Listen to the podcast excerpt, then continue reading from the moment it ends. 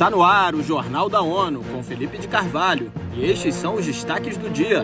Agências humanitárias alertam que Gaza está à beira de crise de suprimentos. Após novo terremoto, a ONU aumenta a ajuda humanitária para mulheres e crianças no Afeganistão. Subiu para 218 mil o total de deslocados internos abrigados em 92 escolas da Agência da ONU para Refugiados Palestinos, UNRWA, em todas as áreas da faixa de Gaza. Segundo agências humanitárias da ONU, a região está à beira de ficar sem alimentos, água, eletricidade e suprimentos essenciais. No momento, nenhuma ajuda do exterior pode passar para os 2,3 milhões de residentes do local. Uma crise hídrica está prestes a afetar os abrigos de emergência da UNRWA e em toda a faixa de Gaza, devido à infraestrutura danificada, à falta de eletricidade necessária para operar bombas e usinas de dessalinização e ao fornecimento limitado de água no mercado local. Segundo a agência, o bloqueio total da faixa de Gaza pelas autoridades israelenses resultou na interrupção do abastecimento de combustível e água. O Programa Mundial de Alimentos, PMA, em parceria com a UNRWA, já distribuiu comida para 175 mil dos 340 mil palestinos deslocados após o início dos bombardeios na faixa de Gaza. A agência sublinhou que suas reservas de ajuda alimentar estão acabando e apelou por acesso urgente para a entrada de ajuda humanitária.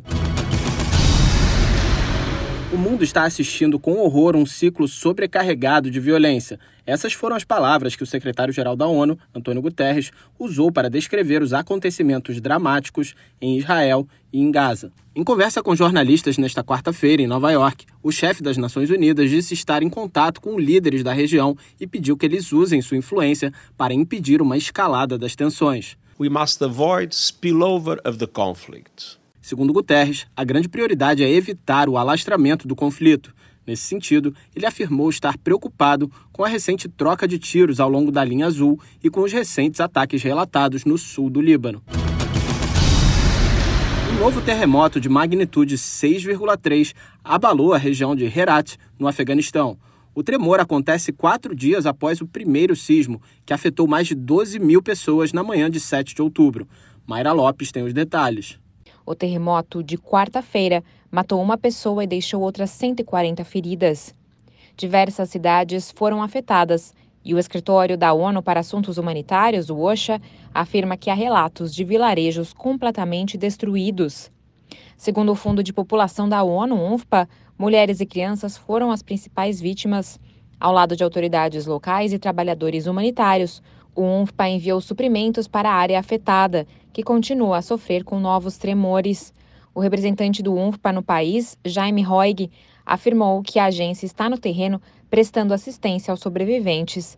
Da ONU News em Nova York, Mayra Lopes. De acordo com a entidade, a maioria dos que morreram eram mulheres e crianças, porque estavam em suas casas enquanto os homens estavam fora para trabalhar. A Organização Mundial da Saúde, OMS, e o Fundo das Nações Unidas para a Infância, UNICEF, implementarão ações de eliminação da poliomielite e de reforço de sistemas de saúde graças a uma nova parceria para promover o tema. Acompanhe com Eleutério Guevani. A iniciativa anunciada em Bruxelas conta com fundos da Comissão Europeia, do Banco Europeu de Investimento e da Fundação Bill e Melinda Gates e quer expandir inovações e a capacidade de pesquisa em países de rendas baixa e média.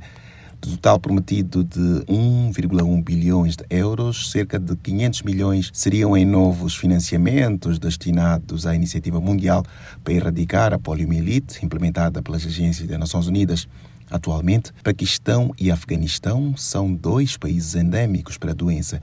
No total, 80% dos casos de variantes do poliovírus são encontrados em apenas quatro regiões. Da ONU News em Nova York, Eleutério Gavan.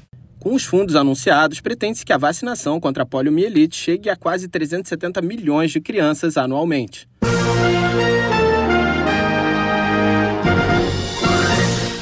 Este foi o Jornal da ONU.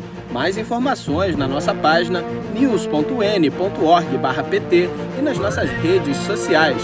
Siga a gente no Twitter, ONUNews.